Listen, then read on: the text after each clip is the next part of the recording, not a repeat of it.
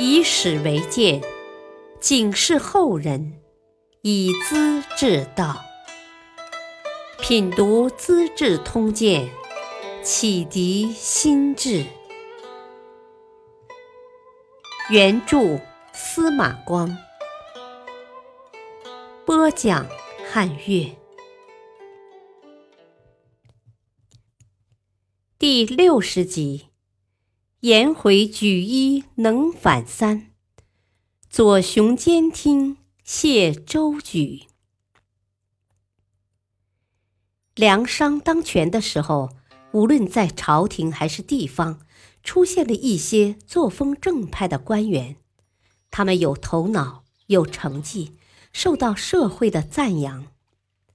当时地方官员有责任向朝廷推荐人才。因此，不少年轻人往往能脱颖而出。可有一位尚书令左雄向皇帝提出建议说：“孔子讲过‘四十而不惑’，礼经里面也认为四十岁正当壮年，是做官理事的时候。我觉得很有道理。因此，今后地方官推荐人才。”凡是不满四十岁的青年人，不要作为荐举的对象。当然，若如才能和德行特别优异，也可以不受年龄限制。舜帝同意了，马上通告全国，各级政府推举孝廉，限定四十岁以上。特殊人物像颜回一样的，就不局限年龄了。广陵人徐叔，三十多岁被推举到朝廷来了。尚书府问他为何入选，他说：“诏书上明明写着，像颜回一样的人不拘年龄，因此我们郡的太守把我选送来的。”尚书郎一时答不出话来。左雄当时也在座。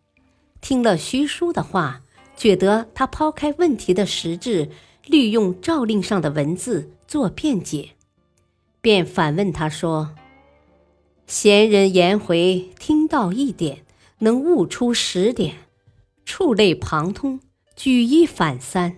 请问先生，你如果听到一点，能够悟出多少来呢？”徐叔不是聪明善辩的人，愣得没法回答，只好泱泱然的退下。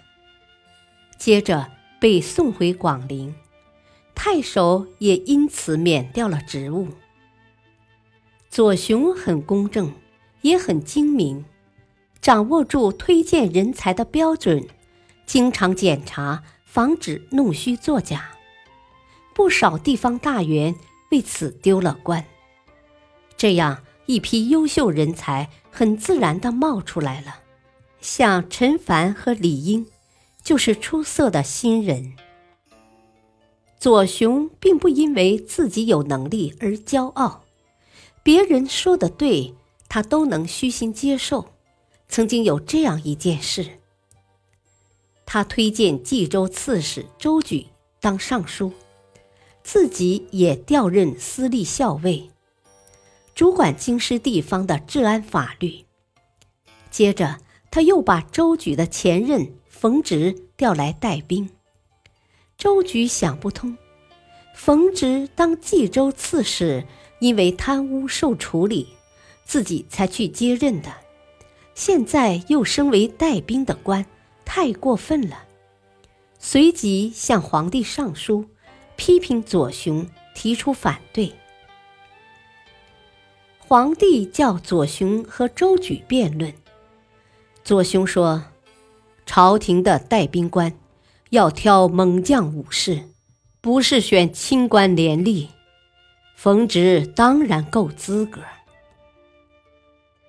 周举反驳道：“朝廷叫你挑选猛将武士。”也没叫你挑选贪官污吏呀！左雄很生气，我把你提拔上来，恰恰给自己添麻烦。周举听了，心里一沉。左雄是有威望的大臣，一向敢说直话，今天只怕糊涂了，便语重心长地说：“左公大概知道韩厥的事情吧？当年赵宣子把他升为司马，当自己的助手。第二天去河曲作战，行军途中，宣子的车夫不守纪律。”把队伍冲乱了，韩厥大怒，立刻把车夫拉来砍头示众。周围的人很吃惊，都说韩厥这下子完了。昨天升官，今天就杀恩人的车夫，太狂妄了。哪知赵宣子却向全军宣布：“诸位向我贺喜吧，有了韩厥，我就放心了。”如今怎样？你看得起我，让我当尚书，我是不敢阿谀奉承，给你带来耻辱的。但是我却没有料到，你跟赵宣子的想法大不相同啊！左雄是明白人，深受感动，诚恳地说：“我以前跟冯直的父亲做事，和冯直也很要好。”相信他，才提拔他，我却没有考虑到他的严重错误。周军启发了我，真感激你呢。接着就把推荐冯直的表彰收回了。汉顺帝刘保能够继承皇位，是经过宫廷斗争的，他的乳母宋娥起过很大的作用。顺帝上台后。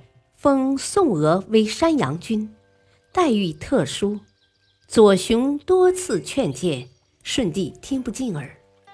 左雄很痛心，写成一篇有名的意见书，其中说：“皇帝都爱忠直的君子，厌恶艰险的小人。